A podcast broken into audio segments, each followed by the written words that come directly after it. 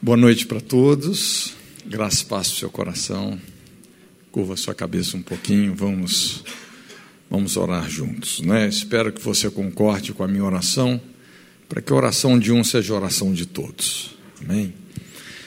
Pai, muito obrigado pela sua presença aqui conosco. Nós não nos cansamos de afirmar e reafirmar que a nossa suficiência vem do Senhor, vem do alto.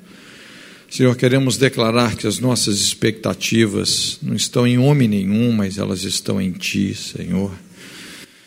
Te reconhecemos, Jesus, em todos os nossos caminhos. O Senhor é a explicação de toda boa dádiva, de toda bênção, de todo milagre, de todo dom perfeito. O Senhor é a explicação, Jesus e nós te entronizamos nesse lugar, Senhor. Nós invocamos o Seu Espírito nesse lugar, Senhor. Tudo que nós queremos fazer aqui é debaixo da orientação e da capacitação do Seu Espírito, Senhor.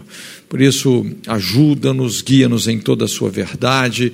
Senhor, tudo aquilo que o Senhor tem preparado para esse tempo realmente se cumpra nas nossas vidas. Senhor, que o Senhor possa vir de encontro não apenas às nossas necessidades sentidas, mas às nossas necessidades reais. Senhor, nós oramos que de forma profética o Senhor possa aplicar a Sua palavra em cada uma das nossas vidas, Senhor. Senhor, entendendo que nós somos a Sua obra, nós estamos em construção, que o Senhor tenha a liberdade, Senhor, de moldar as nossas vidas como o oleiro molda o vaso, Senhor, que o Senhor tenha toda a liberdade realmente de agir nos nossos corações. Tu és o nosso Deus e o nosso Salvador, a quem glorificamos e damos culto em nome de Jesus. Amém. Amém. Glória a Deus. É, irmãos, nessa noite eu gostaria de compartilhar com você um pouco sobre casamento, não é? Já que nós estamos falando sobre família talvez o aspecto essencial da família é o casamento. É, eu gosto muito daquele texto, Hebreus 13, 4, quando a Bíblia fala assim: Venerado seja sobre todos o matrimônio e o leito sem mácula, quanto aos adúlteros e infiéis, Deus os julgará. Mas é interessante como a Bíblia exalta mais do que qualquer outro princípio o princípio do matrimônio. Porque no matrimônio se fundamenta o processo de se estabelecer uma sociedade, porque é o princípio pelo qual nós crescemos e multiplicamos. Tem a ver com o casamento. Esse é o protocolo que Deus estabeleceu. E nesses últimos anos, realmente assim, o Espírito Santo tem me dado uma carga muito grande, um peso muito grande no coração em relação a isso. É, eu expliquei para os irmãos, a gente tem trabalhado assim muito focado, principalmente na área de aconselhamento, investindo na saúde, na qualidade do crescimento da igreja, atendendo muitas pessoas, interagindo com, com os bastidores da vida de muita gente, ouvindo realmente as dores é, de muitas pessoas. E é, fica muito claro hoje, a gente, essa é uma leitura realmente muito claro. Praticamente, os principais problemas que estão aí na sociedade, assolando a vida de tantas pessoas, de certa forma acabam, acabam sendo a consequência da consequência da consequência da morte do casamento. É impressionante como que a destruição de um casamento causa realmente tantas consequências. E existe um sofisma assim extremamente aterrador nos nossos dias, principalmente quando a gente pensa na cultura ocidental. E esse sofisma se fundamenta no conceito do, da família, não é? Porque todo mundo quer uma família, mas um conceito de família sem o casamento. As pessoas querem uma família, mas elas não querem casamento. E qual que é o problema? Quando você tira o casamento da família, você está tirando também lealdade, fidelidade, compromisso, respeito, confiança, altruísmo, aliança. Ou seja, você está tirando todos esses princípios, esses elementos que, quando exercitados, nos fazem participantes da natureza divina. É impressionante como que no matrimônio é que nós vamos exercitar da maneira mais intensa e inteligente possível esses princípios que nos fazem cada vez mais parecidos com Deus. Na verdade, Paulo associa a nossa salvação, não é, ao casamento. Ele compara o nosso relacionamento com Jesus com um casamento. Inclusive, ele fala: grande é esse mistério. E é impressionante como que todas as coisas no reino de Deus, quando você pensa no reino de Deus, você percebe uma dinâmica que vai culminar no fim dos tempos, culmina tudo num grande casamento. Quando a Bíblia fala sobre a volta de Jesus, por isso que Malaquias fala: quem suportará o dia da sua vinda? Quem subsistirá quando ele aparecer? Porque será como fogo do ourives e como sabão a potácia dos lavandeiros. O que é a volta de Jesus? Como é que eu posso saber se eu estou ou não pronto para a volta de Jesus? A volta de Jesus nada mais é do que as bodas do Cordeiro. É ou não é verdade? É um casamento. Agora, se eu não posso ser fiel à minha esposa,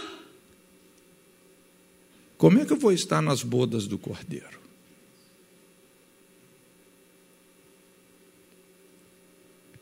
Se eu não posso realmente perseverar no meu casamento, negando a mim mesmo, amando a minha esposa, aceitando ela do jeito que ela é.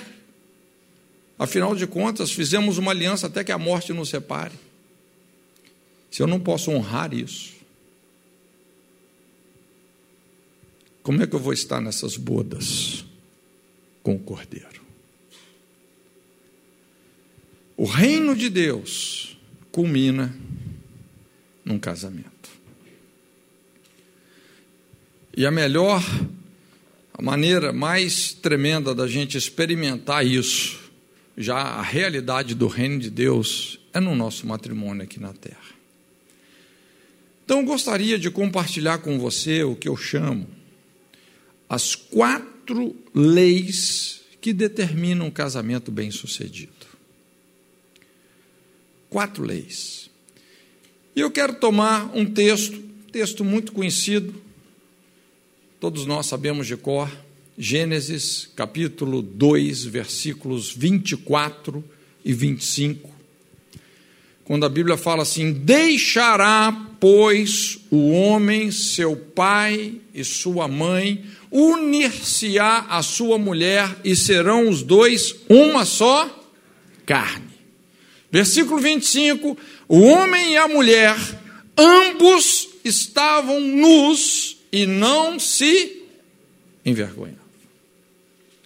Então, esse é o texto quando, originalmente falando, Deus estabeleceu o matrimônio como um princípio. Né? Deus havia dado um mandamento para o homem: crescei, multiplicai-vos, enchei a terra, e agora ele está estabelecendo o protocolo como esse crescimento deve acontecer. E o casamento, então, a maneira como uma sociedade determina o matrimônio, isso vai dizer se essa sociedade vai em direção ao caos ou à prosperidade. Inclusive, quando a gente olha a é, questão histórica, sociológica, porque uma das melhores sociedades que na verdade definiram casamento e família foi aqui a sociedade inglesa e americana. Isso até até os anos 60. Porque dos anos 60 para cá entrou a cultura do divórcio no fault, divórcio sem culpa. Tranquilo divorciar. Vamos criar leis que facilitem isso, não é? Mas foi uma das sociedades que que melhor definiram e por isso, incomparavelmente falando, Estados Unidos se tornou a nação mais poderosa da face da Terra. Inclusive, você mora aqui, você sabe disso. O maior segredo da economia americana não são as grandes empresas, uma Microsoft da vida, mas são as empresas familiares. Não é? Praticamente toda família americana tem uma empresa, tem um business. Não é? E é isso que faz a economia ser tão robusta, tão forte. E essa, esse, esse capitalismo onde as coisas realmente giram e todo mundo desfruta não é? Aliás, um, um dos principais motivos da, da, da, crise econômica hoje no mundo tem sido o, a fragmentação familiar. Não é? Mas a gente precisaria de dar um estudo só sobre isso. Né? Mas, ok, vamos, vamos pensar nesse texto. E esse versículo, veja bem, quando a gente é, lê sobre ele, lógico, a gente chega facilmente a essa conclusão que casamento é a expressão é, genuína do propósito de Deus. Quando Deus estabeleceu o casamento, isso foi antes de haver pecado, isso foi antes da queda do ser humano, isso foi antes de haver qualquer outra instituição, seja nações, governos, igrejas, Deus estabeleceu o matrimônio. Deixará, pois, o homem, seu pai e sua mãe, unir-se à sua esposa, serão os dois uma só carne. Homem e a mulher, ambos estavam nus e não se envergonhavam. Então, nós vamos tirar desse texto quatro leis. A primeira lei vem aí pelo primeiro verbo, que é o verbo deixará. Não é? O texto começa assim: deixará pois o homem, seu pai e sua mãe. E essa primeira lei nós chamamos a lei da emancipação, deixar, ou a lei da prioridade, porque quando você se casa, tem que acontecer uma mudança de prioridades nos seus relacionamentos. Agora, os seus pais de certa forma, já não vão ser mais aquelas pessoas mais importantes, mas agora quem que passa a ser a pessoa mais importante da sua vida? O seu cônjuge. É o seu cônjuge. Então vai haver uma mudança de prioridade, vai acontecer uma emancipação. E esse conceito de emancipação é um conceito fundamental no processo de maturidade. Todo processo sadio de maturidade demanda uma emancipação. É? Quando não acontece uma emancipação, isso pode gerar um adoecimento do relacionamento. Na psicologia, eles chamam isso de codependência, não é? Todo relacionamento de ajuda, de discipulado, por exemplo, ou de ajuda emocional, psicológica, tem que visar sempre uma emancipação. Não é? Tem que visar uma emancipação. No discipulado, por exemplo, se você não emancipa para o propósito de Deus aquela pessoa que você está caminhando com ela, e você faz dela uma pessoa que depende de você e não de Deus, ao invés de você fazer um discípulo, você vai acabar fazendo uma parasita. Não é? Então, nós vamos, nós vamos observar, inclusive, no processo que Jesus estabeleceu, como isso realmente funciona, não é? Mas talvez muitos aqui já viram situações assim, pessoas, por exemplo, elas se casam e de repente vão morar com o sogro ou com a sogra, com o pai ou com a mãe. Não deixou pai e mãe. Aliás, como é que a gente pode saber se uma pessoa está pronta ou não para se casar? É quando ela pode se emancipar. Primeiro, financeiramente. Depois, emocionalmente. Se a pessoa ainda não tem condições para se bancar financeiramente e emocionalmente, significa que ela não, realmente, ela não está preparada para casar. Ela não tem a base, o alicerce para poder se casar. Não é? Isso não quer dizer que você que se casou, que os seus pais não possam te ajudar, não é? Lógico, eles podem nos ajudar, mas o que, que você não pode mais é depender deles. Depender, não. Nem financeiramente, nem emocionalmente. Se vier uma ajuda, amém, é um acréscimo, glória a Deus por isso. Mas depender, não. Né? A gente acompanha muitas situações assim, normalmente, inclusive essas histórias né, de ir morar com sogro, sogra, pai, mãe. Gente, isso termina bem? Dificilmente isso vai dar certo. Acho que muitos aqui já têm uma, uma experiência muito vívida né, nesse sentido. Por que, que não dá certo? Porque, veja bem, é lógico. Se você casou, está morando lá com o sogro e a sogra, não é? Você depende deles. Eles estão pagando as contas. Aí eles vão se sentir no direito de interferir na forma como você cria os seus filhos, no seu casamento, não é? Você depende deles. E vai acabar acontecendo o que a gente chama um incesto emocional. E esses negócios realmente vão desgastando, desgastando, não é? E realmente dão muito problema. Aliás, assim, eu acho que é por causa disso, é daí que vem muitas daquelas famosas piadas de sogra, né? Mas o problema, gente, não é a sogra. Né? O problema é quando você vai morar com ela e depender dela. Esse, na verdade, é o problema. Mas é muito importante nós entendermos esse princípio. Deixará. Veja bem que quando o próprio Deus estabeleceu o casamento, o verbo onde tudo inicia, não é o verbo unir, é o verbo deixar. Antes do casamento ser uma união, tem que ser uma separação. Tem que ser uma separação. Tem que deixar pai e mãe.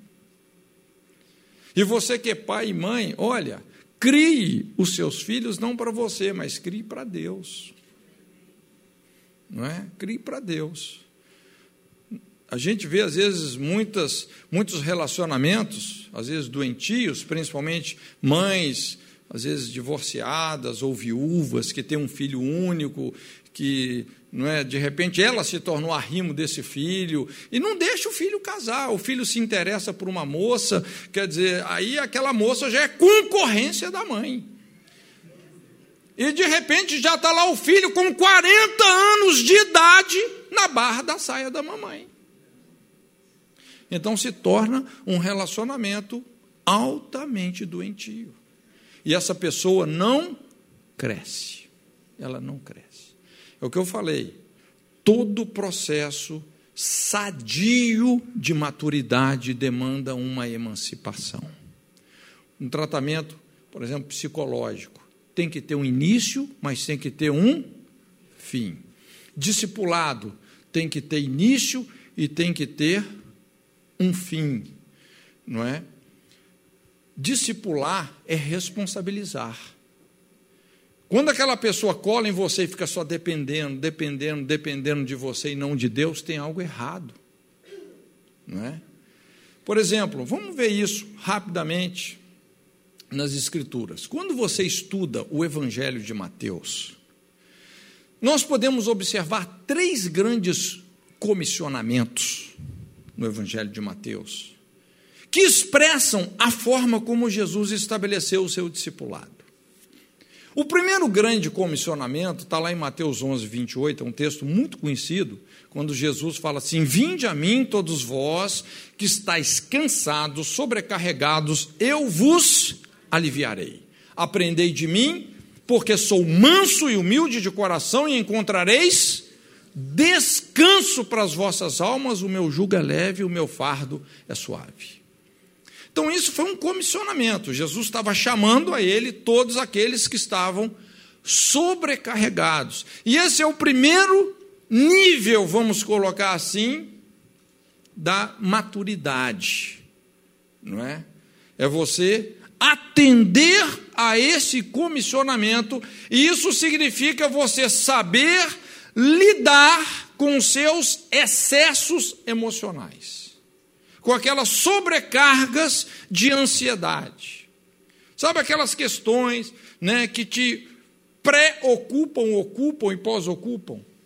Não é? Que te lançam realmente num ciclo é, ininterrupto de ansiedade, de repente você fica lá de colapso nervoso em colapso nervoso, de pulso em pulso de ansiedade. Quer dizer, se você é uma pessoa assim, que vive sobrecarregada, vive nos excessos emocionais, você ainda está no jardim de infância. Você não cresceu. Você tem que aprender a entregar essa sobrecarga para Deus. Veja bem, Existe uma carga de responsabilidade que nós temos que levar, mas a sobrecarga não. A sobrecarga não. Para você andar lado a lado com Jesus, esse é o princípio do jugo. O jugo é isso, aquela canga que te faz andar lado a lado com Jesus. Não é isso? Que faz os dois animais andarem juntos. Quando você vê dois bois com uma canga, a canga faz eles andarem juntos. Então nós precisamos de ter essa maturidade de saber lidar com os nossos excessos emocionais. Esse é o primeiro comissionamento. Não adianta você que, querer ser espiritual demais para não dividir as suas sobrecargas com Deus. E o pior, gente, da ansiedade, você sabe que hoje um dos principais males da nossa sociedade atual, isso é estatístico, é científico, é ansiedade. Em torno de 50% das pessoas hoje, em geral, elas sofrem de ansiedade. E para muitos, isso é só um problemazinho, mas na verdade, essa ansiedade pode se tornar patológica e pode, olha, gerar muitos problemas sérios a médio e longo prazo inclusive depressão, pânico e etc. É? Muitas pessoas debaixo da ansiedade. Então, para você amadurecer, você tem que encontrar esse lugar em Deus, esse lugar de descanso. É um lugar alto, é um lugar escondido, por isso o salmista fala: aquele que habita no esconderijo do Altíssimo, à sombra do Senhor Deus Onipotente, descansará.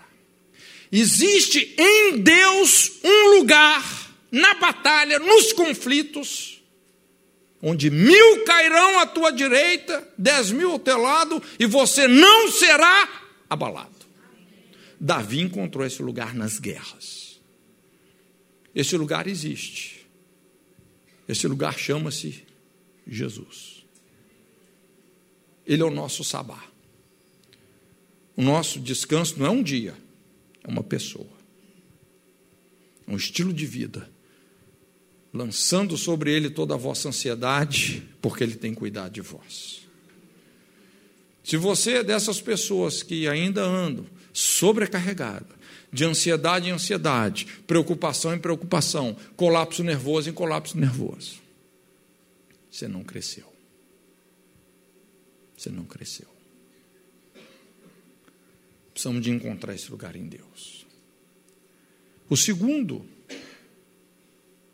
grande comissionamento não é o vinde a mim, mas é o vinde após mim, Mateus capítulo 16. Aquele que quiser vir após mim, negue-se a si mesmo, tome sobre si a sua cruz e siga-me. Siga-me. Então, é muito importante também nós sabermos colocar limites. para os nossos desejos, colocar limites para os nossos sentimentos, aprendermos a combinar renúncia com voluntariedade. Essa é a engrenagem mestra da vida cristã. É a lei da conquista. Todo aquele que quiser ganhar sua vida nesse mundo, perdê-la-á. Mas todo aquele que perder a sua vida por amor de mim do Evangelho, esse vai achar a vida que está escondida com Cristo em Deus. Nós temos de combinar renúncia com voluntariedade. Quando você precisa negar a si mesmo para abençoar alguém, como é que você faz isso? Com relutância, com murmuração? Ou você entende o princípio? Você sabe colocar limites para os seus desejos, limite para os seus sentimentos, você sabe ouvir também o não. Tem pessoas que elas não sabem ouvir o não. Elas não sabem ouvir o espera. Isso demonstra que elas não cresceram. Muitos aqui talvez têm filhos pequenos, ou já tiveram. Uma criança, quando ela quer muito uma coisa e você fala não, porque você sabe que aquilo é inapropriado para ela, como é que a criança reage quando você fala não? Ela chora, faz pirraça, eu quero, eu quero, eu quero, não é isso? Por que, que ela reage assim? Porque ela é criança ela não tem os sentidos exercitados para saber que aquilo não vai ser bom para ela. Então é muito interessante. O vinde a mim, vinde após mim, e o terceiro grande comissionamento, Mateus 28, ide por todo o mundo. Pregar o Evangelho, fazendo discípulos de todas as nações, ensinando-as a guardar todas as coisas que eu vos tenho mandado. Então, olha só que interessante. Jesus não falou assim: vinde a mim, vinde após mim e fique comigo. Foi isso que ele falou? Ele não falou o fique, ele falou o ide. Porque chega um momento, querido, que você tem que ser emancipado. Isso vai causar um salto de maturidade. É o que ocorre no casamento. A pessoa, quando se casa, o casamento tem o poder de transformar um rapaz num pai, uma moça numa mãe, alguém que gera vida, alguém que cresceu. É impressionante como, como o casamento faz a gente crescer, não é? Então, essa emancipação, isso é uma lei. Deixará, pois, o homem seu pai e sua mãe.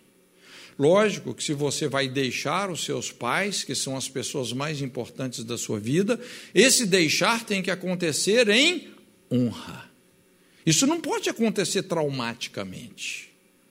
Isso tem que acontecer em honra. Aliás, isso é uma espinha dorsal na Bíblia toda. Honra o teu pai e a tua mãe para que te vás bem e prolongues os teus dias na face da terra que o Senhor teu Deus te dá. Mas esse é o primeiro princípio que faz um casamento dar certo: emancipação. Você assumir as suas responsabilidades. Você quebrar aquele ciclo de dependência dos seus pais. Eu costumo dizer, o grande sucesso de um líder não é quantos discípulos ele tem, é quantos discípulos ele já emancipou para o propósito de Deus. E quando você emancipa, aí é que o relacionamento se torna ainda mais profundo e significativo. Você não está perdendo aquela pessoa, muito pelo contrário. Na verdade, é aí que você está ganhando uma pessoa crescida, adulta. Irmãos, é tudo que nós queremos para os nossos filhos, é que eles se tornem adultos mesmo, não é? Pessoas que cresceram em todos os sentidos que vão ser uma bênção para a sociedade. Essa é a primeira lei. Deixará. A segunda lei veio aí pelo segundo verbo, quando a Bíblia fala assim: unir-se-á a sua mulher. Unir-se-á. E é interessante que esse verbo, o verbo unir, aí no hebraico, vem de um termo no original que significa, literalmente falando, aquilo que se alcança por esforço. Ou você perseguir algo até você alcançar. Unir. Quantos, assim, já perceberam isso? Que unidade, unidade, custa caro. Já percebeu que unidade custa caro? Quando você fala sobre unidade da igreja, unidade entre os pastores de uma cidade, unidade no casamento. Gente, isso é barato. Isso acontece assim de um momento para o outro. Sim ou não? Não. Não. E é exatamente isso que esse verbo está propondo aqui. Quando fala unir-se à sua mulher, o sentido não é que isso vai acontecer no dia que você casou. Na verdade, isso é algo que você vai ter que trabalhar duro para alcançar. Aquilo que se alcança por esforço. É você perseguir algo até que você alcance. É muito comum, por exemplo, você ver pessoas que estão casadas há 20 anos e não se uniram. Às vezes vive igual o Tom e o Jerry. Não, é verdade. Né? Não se uniram. Às vezes dormem até em cama separada. Eles já estão casados há 20 anos. Eles não conquistaram isso. Essa afinidade. Por isso, essa segunda lei, a gente chama a lei do esforço. Lei do esforço. Você precisa de entender essa lei. Se você quer ter um casamento bem sucedido, é a lei do esforço. Porque, veja bem, gente, o principal propósito do casamento não é fazer você feliz. Não é. Não é fazer você feliz. É trabalhar no seu caráter. Felicidade vai ser uma redundância disso. Vai ser uma redundância. Só que a nossa cultura hedonista, você sabe o que é hedonismo? Hedonismo é o prazer pelo prazer, é o culto ao prazer. Eu tenho que me sentir bem. É a cultura do não sofrimento. Eu não quero pagar nenhum preço. Eu não posso sofrer. Eu só tenho que me sentir bem. E por isso que as pessoas fracassam tanto no casamento. Porque crescer dói. Jesus aprendeu obediência por aquilo que padeceu. Já ouviu falar na dor do crescimento? Crescer dói. Entende? Tem um preço a ser pago. Não é? Então veja bem, irmãos, casamento não é para frouxo. Casamento é para quem quer exercitar caráter. É para quem quer ser como Deus é. É para quem quer ter compromisso, aliança. É a lei do esforço. Muitas vezes esses conceitos assim de romantismo às vezes nos impede que a gente se esforce. Porque nós vamos ter que nos conectar com aquilo que é difícil. Porque de repente não é?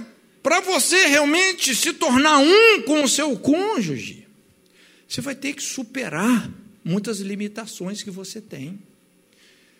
Você vai ter que lidar com traumas que você passou. Você vai ter que lidar, às vezes, com dores que são existenciais. Você vai ter que superar muita coisa. Você vai ter que conectar com aquela parte que é difícil. Você sabe, principalmente você que é casado. Você que não casou, você já está entendendo como é que o negócio vai funcionar lá na frente, não é? Amém? E você já vai entrar mais bem preparado do que muitos de nós aqui entramos, não é? Mas é muito importante a gente que dorme e acorda com o nosso cônjuge, vão ter os momentos difíceis. E aí é que vem essa escola do caráter. O casamento, gente, é uma escola do caráter. Não é? Faz a gente, quando você tem esse compromisso realmente. E por isso, veja bem, gente, é, Deus é muito sábio. Quantos já perceberam, por exemplo, que a natureza do homem é totalmente diferente da natureza da mulher? Já deu para entender? Não é? Já viu quando o homem fala assim, eu, mas eu não entendo as mulheres. e as mulheres falam, eu não entendo os homens. Agora, será que Deus não sabia que o homem ficou assim com a natureza um pouco diferente da da mulher? Ou isso foi proposital? Isso é proposital. Não é? O que é o casamento? Você tem que se unir com uma pessoa que tem uma natureza totalmente diferente da sua, numa aliança até que a morte te separe. Rapaz, isso é, é a escola da santificação. Entendeu?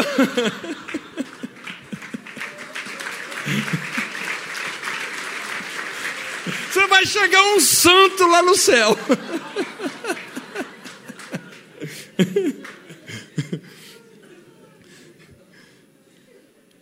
Isso foi uma das frases que Lutero faz, fal, falava quando ele, ele se casou, porque naquela época os monges não se casavam, mas Lutero descobriu isso, que o casamento era a escola do caráter. Então ele falava assim: olha, um ano de casamento me santificou mais do que dez anos de monastério.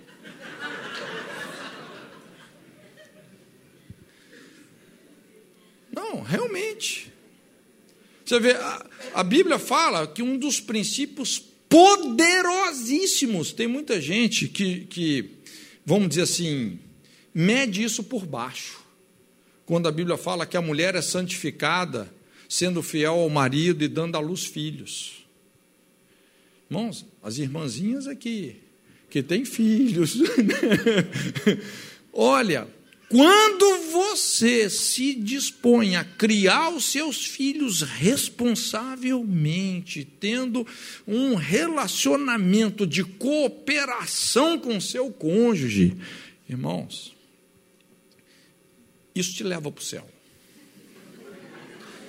Rapaz, isso, isso salva a sua alma.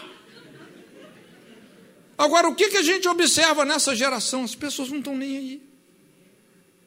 Quer nem saber, não, eu vou para cá, você vai para lá, que se dane nosso filho. Tanta gente, tantos filhos passam por isso. Quem sabe ele consegue sobreviver como, como muitos conseguem. Unir-se-á a sua mulher. Tem um, uma ilustração assim que eu gosto. Está ali no livro de Reis. Você se lembra quando é, a Bíblia fala que Eliseu, ele tinha uma escola de profetas. E o ministério estava crescendo muito. E eles perceberam a importância de aumentar a estrutura e foram construir uma casa maior para os profetas, para os estudantes, né, os, aqueles que estavam sendo treinados. E um deles pegou um machado que era emprestado, você se lembra? Quando ele foi cortar uma viga, de repente, o ferro solta, escapa, voa longe e cai dentro do Jordão. E ele fica, não é, puxa vida, apavorado. E agora? Né, foi lá profeta, né, o machado era emprestado e tal. Aí Eliseu chega lá, onde foi que caiu? Lança o madeiro, o ferro flutua, não é? É um texto muito interessante. Eu gosto de fazer uma aplicação porque é, um machado é uma ferramenta muito simples. E é uma das tipologias mais adequadas para um casamento.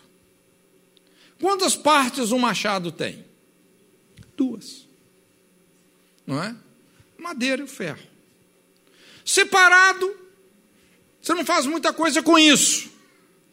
Mas juntos, você constrói uma casa. Uma casa de profetas. O casamento tem esse poder. É altamente sinérgico. Só que muitas vezes vêm os conflitos. E as coisas se desconectam no casamento. Muitos casamentos passam por isso, por desconexões. E normalmente, quando alguém desconecta, também afunda.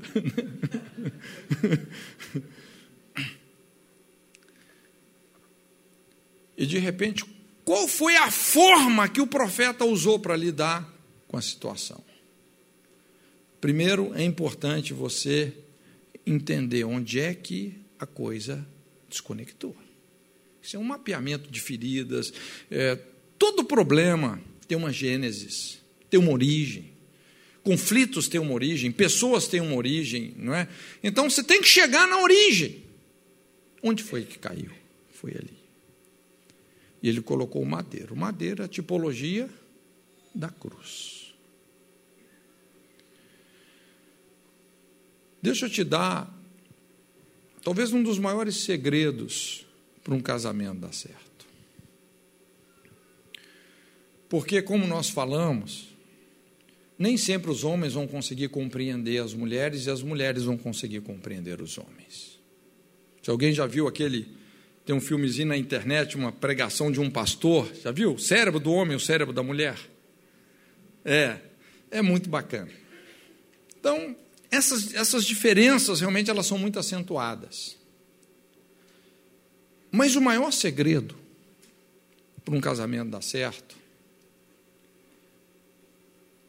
é você colocar a cruz. Ou seja, é você aceitar incondicionalmente o seu cônjuge do jeito que ele é, ao invés de tentar mudá-lo. Normalmente, o que, que a gente quer? Nós queremos mudar o nosso cônjuge a ferro e fogo.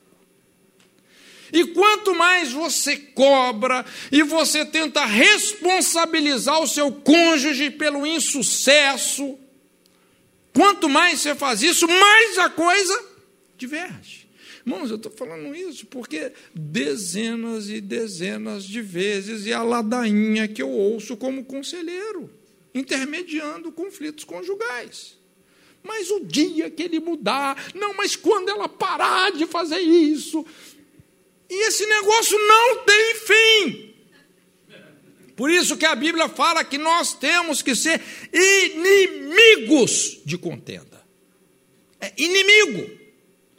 A Bíblia não tolera uma posição assim, olha, cuidado com a contenda. Seja inimigo de contenda. É como derrubar de uma represa a contenda. Qual que é o segredo? É você negar a si mesmo. E você fala assim, Senhor, mesmo que o meu cônjuge não mude naquilo que eu gostaria, não tem problema. Eu aceito ele. Eu vou honrar a aliança que eu fiz com ele. Isso é amor. Eu vou honrar minha aliança. Eu aceito ele, Senhor. E quando você aceita o seu cônjuge do jeito que ele é, e você tem que pôr o madeiro, aí Deus entra. E Deus vai fazer o ferro flutuar. É da natureza do ferro flutuar, gente? Não. Só tem um que pode mudar a natureza. E esse é o Senhor, é Deus. Mas é quando você coloca o madeiro. Se você não colocar a cruz na sua vida, se você não for o milagre, dificilmente os milagres vão atingir as outras pessoas. É impressionante. Quando você toma essa decisão, isso demanda um esforço. Mas isso pode curar o seu casamento e te fazer uma pessoa tremendamente madura. Lei do esforço. A terceira lei que determina um casamento bem-sucedido vem pelo terceiro verbo. quando fala serão uma só carne. Serão. Uma só carne. Então aqui está falando de uma união física, não é isso? Uma só carne. É uma união física. Aqui entra então todo o aspecto físico, material do matrimônio, não é? Ou seja, nós, por isso que nós chamamos essa lei a lei de pertencer. A lei de pertencer. Quando você se casa com alguém, não é? Imperativamente tem que acontecer um compartilhamento mútuo de todas as coisas. Nada mais agora é só seu. Você não pode querer tentar viver uma vida de solteiro sendo casado. Aliás, esse é o problema hoje, é a anarquia que a gente vê na sociedade. Homem virando mulher, mulher virando homem, solteiro vivendo como casado, casado vivendo como solteiro, não é? Tudo ao contrário. Mas você pode observar que o reino de Deus, ele prioriza o corporativismo. Normalmente, o, o conceito de profecia, não é? Você vai ver assim a, a forma é, de Deus se relacionar. Aliás, a essência de Deus é relacionamento e, e por isso é, nós temos que saber lidar com as estruturas de independência. E o casamento é uma ferramenta poderosa para isso. O próprio Deus né, é um Deus triuno. Quando a Bíblia fala, ouve Israel, o Senhor nosso Deus, é o único Deus, essa palavra único é Iad em hebraico, que é uma unidade composta. Então, o DNA de Deus é que Ele é um Deus relacional. Não é? Quando Deus criou o ser humano à sua imagem e semelhança, Ele fez o que? Macho e fêmea os criou. O conceito de macho, o conceito de fêmea, o conceito de relacionamento, o conceito de casamento, o conceito de família. Isso tudo é reflexo da natureza divina. Deus é relacional. Se você é aquela pessoa que tende a ser uma ilha, você está muito distante. Se você vive em torno desse paradigma da independência, a independência, por um lado, é um. Como é que fala assim? É, é um itinerário importante de você passar não é? na adolescência. Mas o paradigma, não é o paradigma da maturidade, não é a independência, é a interdependência, é o casamento. Toda pessoa que, em nome da independência, destrói um casamento, olha, você vai por um caminho de dor. É? Você está na contramão da natureza divina.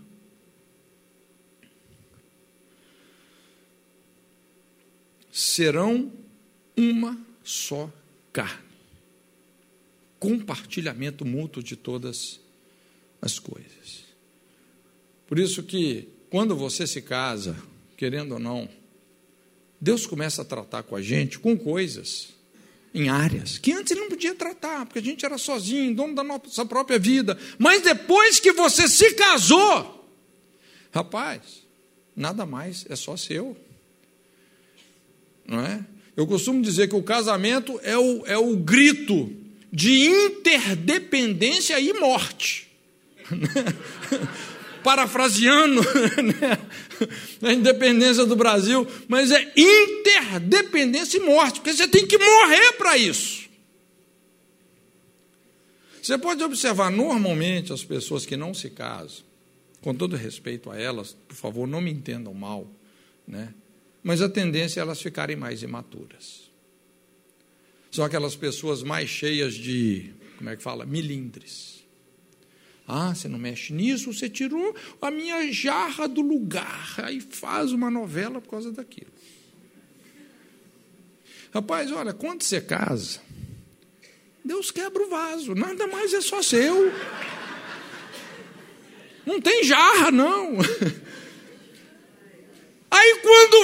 filhos, se no casamento Deus quebrou o vaso, agora Deus vai pisar nos cacos. É ou não é verdade? Hora que vem os filhos, rapaz, ixi, rapaz, né? Você já perdeu suas noites, você já não dorme mais, né? Deus sabe como lidar conosco. E quando vem os netos? Aí, aí é a parte boa, é a cereja do. Né? Mas é a lei de pertencer. Né? Isso é a lei de pertencer. Ou seja, nada mais vai ser só seu. É um cheque-mate de Deus nas nossas estruturas de independência. Nada mais vai ser só seu quando você se casa. O que, que você tem, vamos dizer assim, de mais particular? Quando você se casa, aquilo não é só mais seu. O que, que você tem de mais particular? Talvez você possa, ah, escova de dente, o cartão de crédito. Mas o que, você tem de mais particular? O seu corpo. Tem alguma coisa mais privativa que o seu corpo? Olha, quando você se casa, nem mais o seu próprio corpo é só seu. O que a Bíblia fala? O corpo do marido pertence à mulher. O corpo da esposa pertence a quem? Ao marido. Por isso não adianta a irmãzinha falar, ah, estou com dor de cabeça. Né? Esse corpo não te pertence. Né?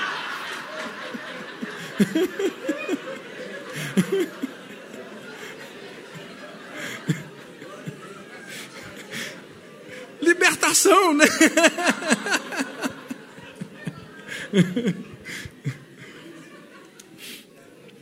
É um compartilhamento mútuo de tudo. Eu gosto muito ali em João 17, 10, se eu não me engano, quando a Bíblia, quando Jesus, talvez um dos melhores versículos para definir uma aliança. Quando Jesus, orando ao Pai, ele fala: é, Todas as minhas coisas são tuas, e as tuas são minhas, e nisto eu sou glorificado. Isso é uma aliança. O que é uma aliança? É quando tudo que é seu, você entrega para aquela outra pessoa, e tudo que é daquela pessoa, ele entrega para você. E isso vai gerar um compartilhamento da natureza, um enchimento de caráter. Quando a gente pensa no nosso relacionamento com Deus, veja bem que tem uma sequência inteligente aqui, não é o nosso casamento, porque a salvação é um casamento, gente. É uma aliança. Uma aliança de sangue. Então tem uma sequência inteligente. Primeiro, Jesus falou que todas as minhas coisas são tuas. Seu casamento, salvação. Quando você entregou tudo que você é e tudo que você tem a Deus. Quando você entrega tudo que você e tudo que você tem para Deus, vai brotar no seu espírito uma fé sobrenatural que vai fazer com que você creia que tudo que é de Deus é seu. Irmãos, por que, que na prática nós não conseguimos acreditar que tudo que é de Deus é nosso? Por que, que a gente não acredita? Porque nós nunca entregamos tudo que é nosso para Ele. Fé é proporcional à entrega. Fé tem a ver com confiança. Só entrega quem confia.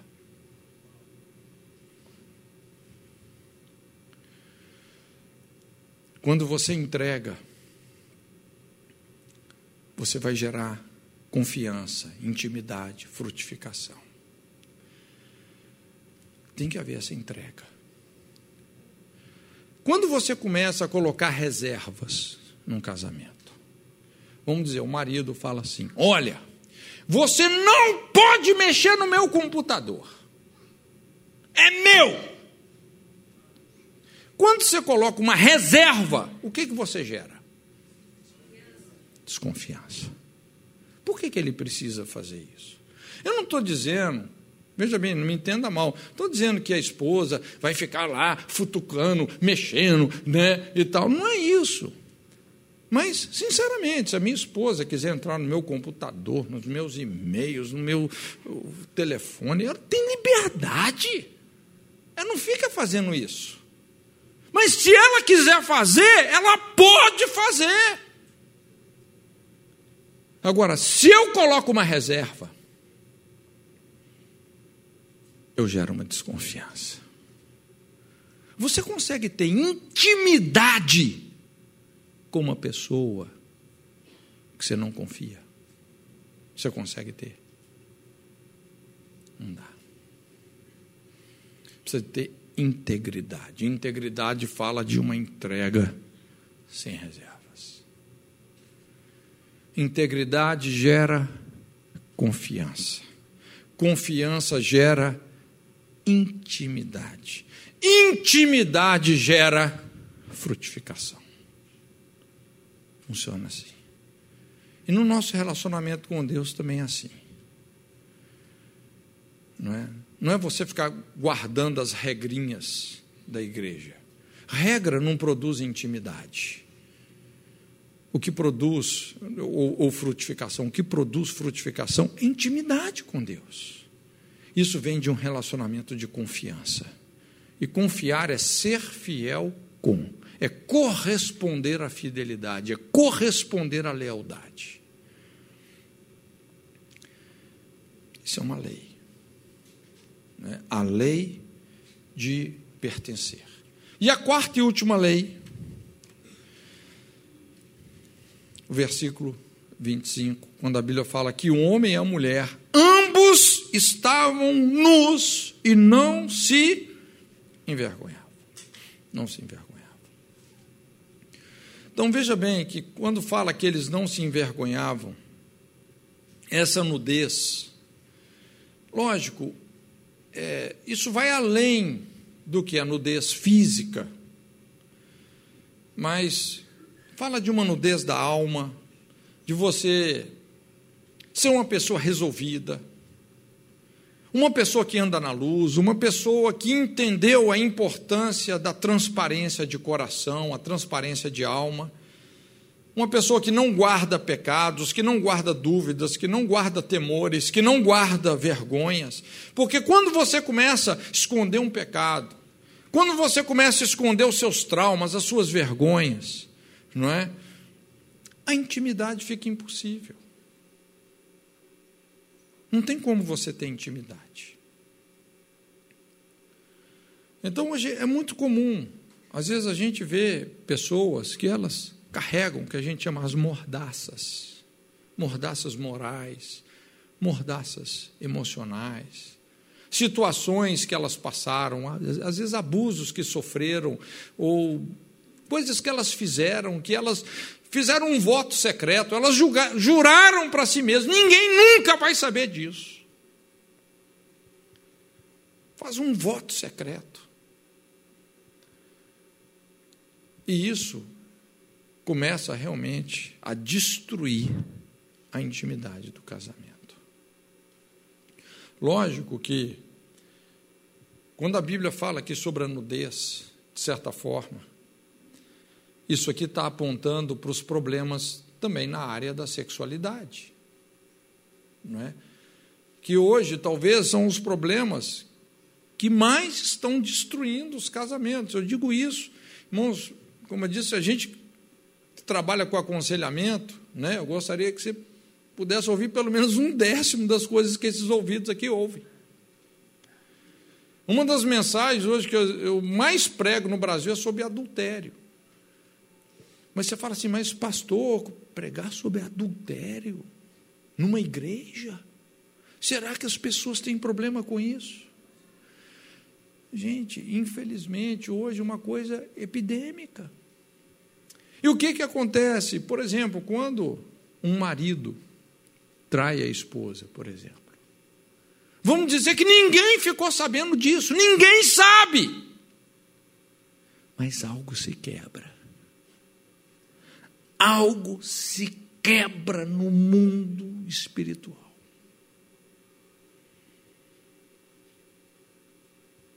abre uma brecha para esse casamento não funcionar. Para essa família ser perturbada, sofrer sérios tipos de perturbações. E o que eu estou te falando, gente, isso é científico, porque isso é observação. São dezenas e dezenas de situações que a gente acompanha. Então precisa de lidar com essas, com essas questões. E só tem uma maneira, não é? De você lidar com essas vergonhas, com essas estruturas que nos aprisionam. É resolver com transparência. Se andarmos na luz, como Deus na luz está, temos comunhão uns com os outros e só aí o sangue de Jesus nos purifica de todo pecado. Eu tenho é, intermediado muitas situações assim e eu fico cada vez mais impressionado de ver é, o poder da restauração do Evangelho. Porque tem algumas reconciliações que realmente elas elas não são fáceis, elas são cirúrgicas, elas são traumáticas. Você confessar um adultério é traumático. Você abre um buraco no outro. Mas é impressionante como essas coisas dão certo. Eu tenho intermediado tantas situações assim, pela misericórdia de Deus, até hoje eu nunca vi um negócio desse dar errado. Eu sei que você, às vezes você pensa assim, mas pastor, se eu for contar para o meu cônjuge que eu traí ele, meu casamento acaba. Isso é verdade ou mentira? Se você confessar um adultério, é verdade ou mentira que seu casamento acaba? É mentira, porque se você adulterou, de certa forma, ele já acabou. Entre aspas, né? Ele está com uma ferida mortal. Se é que tem alguma forma de realmente resolver isso, é com a verdade. Porque não tem aquele versículo: conhecereis a mentira e a mentira vos libertará. Eu sei, é desesperador. Às vezes algumas pessoas falam assim, pastor, mas se eu falar isso, ele me mata, ela me mata. Eu falei, é verdade, você tinha que ter pensado antes, né? Pelo menos se matar, você vai para o céu com as coisas resolvidas. Né? Veja bem, a morte, gente, não é a maior tragédia. Gente, a morte só é uma passagem. A morte não é a pior coisa que pode acontecer com alguém, não. Inclusive, não é até o, quem falava isso, Miles Monroe, até que faleceu agora há pouco tempo. O pessoal deve conhecer o Miles. O mundo perdeu um dos seus maiores mestres. Mas o Miles falava isso. A maior, a morte, a maior tragédia na vida do ser humano não é a morte, é uma vida sem propósito. É você ter vivido a vida inteira, olhar para trás e falar assim: eu não toquei a eternidade. Eu não servi a Deus na minha geração. Eu não agradei ao Senhor. Isso é trágico. Uma pessoa que morre em adultério, isso é trágico. Agora, você morrer porque você confessou. Aliás, a confissão ela te livra da morte. Porque é interessante, gente. Tem alguns pecados que literalmente eles encurtam a nossa vida. De certa forma, todo pecado encurta a vida, mas a Bíblia fala que tem alguns pecados que eles são para a morte. A lei fala isso. Tem pecados que são para a morte. E quando eu falo pecados que são para a morte, eu não estou falando aquela coisa de você pecar contra o Espírito Santo, né, que a Bíblia fala, por esse pecado nem digo que ore. Não, não é isso, não me entenda mal. Mas tem alguns pecados que são para a morte, como, por exemplo, desonra pais. Um filho que desonra sistematicamente o pai morre cedo. Perversão sexual morre cedo. Adultério morre antes da hora. É impressionante. Tem algumas áreas que eu faço uma pesquisa informal, e isso que eu estou te falando é fruto de. Eu não sei te dar assim, as estatísticas, porque são, é uma pesquisa informal que eu faço. Mas só pegando um caso para a gente ilustrar isso. É um caso clássico, o caso de Davi. Quando Davi realmente teve aquele deslize com Betseba, e foi algo, apesar de ter sido um deslize, mas foi algo muito sério porque foi um adultério com os piores agravantes possíveis. Você vê, Davi tentou esconder aquele adultério de todas as formas, você se lembra? Até onde um homem pode ir na tentativa de esconder um adultério? Davi matou por isso. Ele assassinou Urias com a espada dos filhos de Amon, com o intuito de esconder o que ele tinha feito. Mas quando a pessoa já não ouve mais o Espírito Santo, e Deus levanta os profetas, e graças a Deus por Natan. Um ano depois, Natan foi lá. Inclusive, o filho, né, aquele filho já tinha morrido. Né? E Natan, então, conta aquela história. Olha, Davi, eu preciso da sua ajuda para resolver algo. Porque, irmãos, não é fácil você confrontar o pecado de um rei.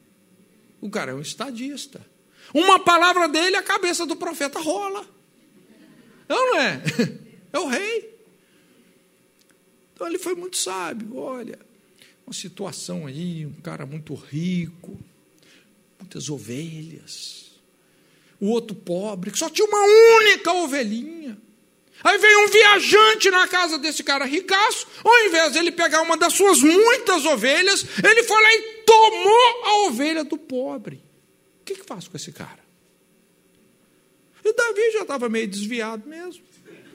Esse homem é digno de morte. Pois é, Davi. Você é esse homem. Você adulterou com Betseba e você assassinou o marido dela. Colocou ele, mandou Joabe colocar ele na frente da guerra para morrer. Você foi o autor intelectual desse homicídio. Você é esse homem. O que, que Davi tinha falado? Esse homem digno de morte.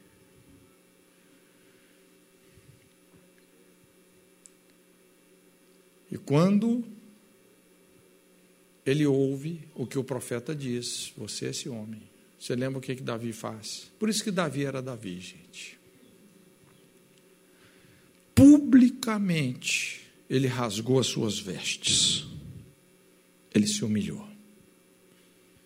Ele mesmo denunciou o seu pecado. Ele falou: pequei contra Deus na sua corte. Era num lugar que acontecia o julgamento. Ali tinham príncipes, Ali tinha todo o seu ministério ali. Ele rasgou não só as vestes, mas rasgou o coração. Expôs publicamente o seu pecado. Isso é que nós chamamos a lei da nudez. A lei da nudez. Estavam nus e não se envergonhavam. E quando ele fez isso, veja bem, o pecado de Davi, gente, não saiu, não foi só na Gazeta de Jerusalém. O pecado de Davi saiu na Bíblia. Inclusive, a gente está falando dele até hoje. Saiu na Bíblia. Mas quando ele fez isso, se lembra o que, que o profeta falou com ele? Quando Davi falou: pequei contra Deus se expondo publicamente. Quem lembra o que, que Deus falou? Não morrerás. Porque ele ia morrer. Ele ia morrer antes da hora. E a Bíblia nos permite dizer isso. Sabe onde é que Davi ia morrer? Na rebelião de Absalão. Como é que eu sei que Davi ia morrer naquela rebelião de Absalão? Porque Absalão se deitou com as concubinas dele. Quando o insurgente se deitava com as mulheres de um rei. O que, que isso significava? Qual era a intenção dele? Morte. A cabeça desse rei rolou.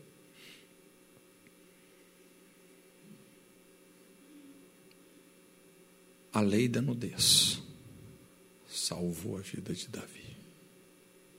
Lei da nudez. Irmãos, olha, a nossa confissão tem que ser mais escandalosa que o nosso pecado. Se a sua reputação falar mais alto que a sua humilhação, você não vai chegar onde você tem que chegar em Deus. É a lei da nudez. Jesus disse: Aí vem o príncipe desse mundo, eu não tenho do que me envergonhar. Ele nada tem em comum comigo. Está tudo na luz. O que está na luz, gente, está na cruz. Irmãos, olha, esse, esse, é, o, esse, esse é um princípio poderoso que, que glorifica o sangue de Jesus, porque o sangue de Jesus não encobre pecados encobertos, ele encobre pecados descobertos. Uma condicional, se andarmos na luz, as coisas têm que ser resolvidas. São quatro leis, como nós falamos: lei da emancipação primeira lei. A segunda lei, a lei do esforço. A terceira lei, a lei de pertencer. E a quarta lei, lei da nudez. Veja bem, são princípios de vida que estão aqui. Se você associa isso ao seu estilo de vida, olha, você vai colher uma vida plena, madura, adulta, abundante. Sua vida vai ser cheia de significado. Porque se você tem um casamento que amadureceu o seu caráter, aí sim Deus vai te confiar coisas tremendas. Mas isso é um crivo. Tanto é que para os líderes a Bíblia fala: se você não governa a sua família, como é que você vai governar a igreja? São leis, e eu quero deixar isso com você. Amém? Amém. Curva a sua cabeça então, em nome de Jesus.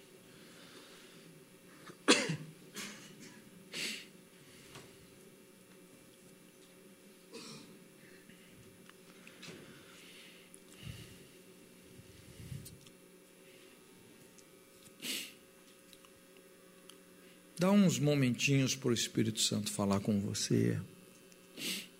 Pode ser que talvez ele vai te dar alguma orientação específica. Eu não faço nem ideia da sua realidade, o que, que você está, né, o que está acontecendo com você especificamente falando, mas Deus sabe. E é interessante que Deus sempre tem um plano de restauração. Eu sei que é natural que muitos dos nossos casamentos passem por crises, por conflitos. E olha, não tenha medo de conflitos. Os conflitos são para ser resolvidos e isso só nos amadurece. Não tenha medo de conflitos. Mas o importante é resolver, crescer.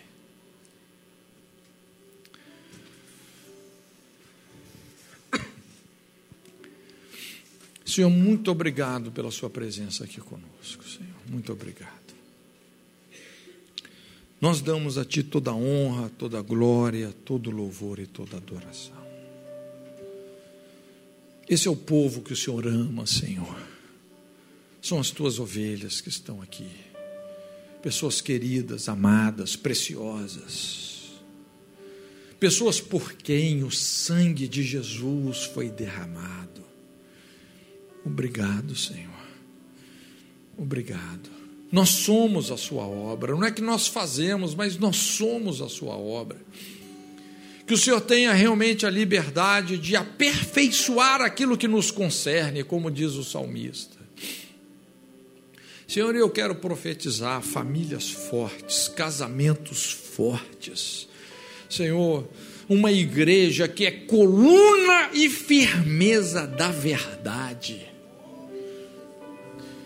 Pessoas que realmente são aqueles que honram as alianças, aqueles que não retrocedem nos compromissos que assumiram. Levanta esse povo, Senhor. O Senhor está levantando esse povo. Esses que aguardam a sua volta. Aqueles que poderão realmente ter a autoridade de estar nas bodas do Cordeiro.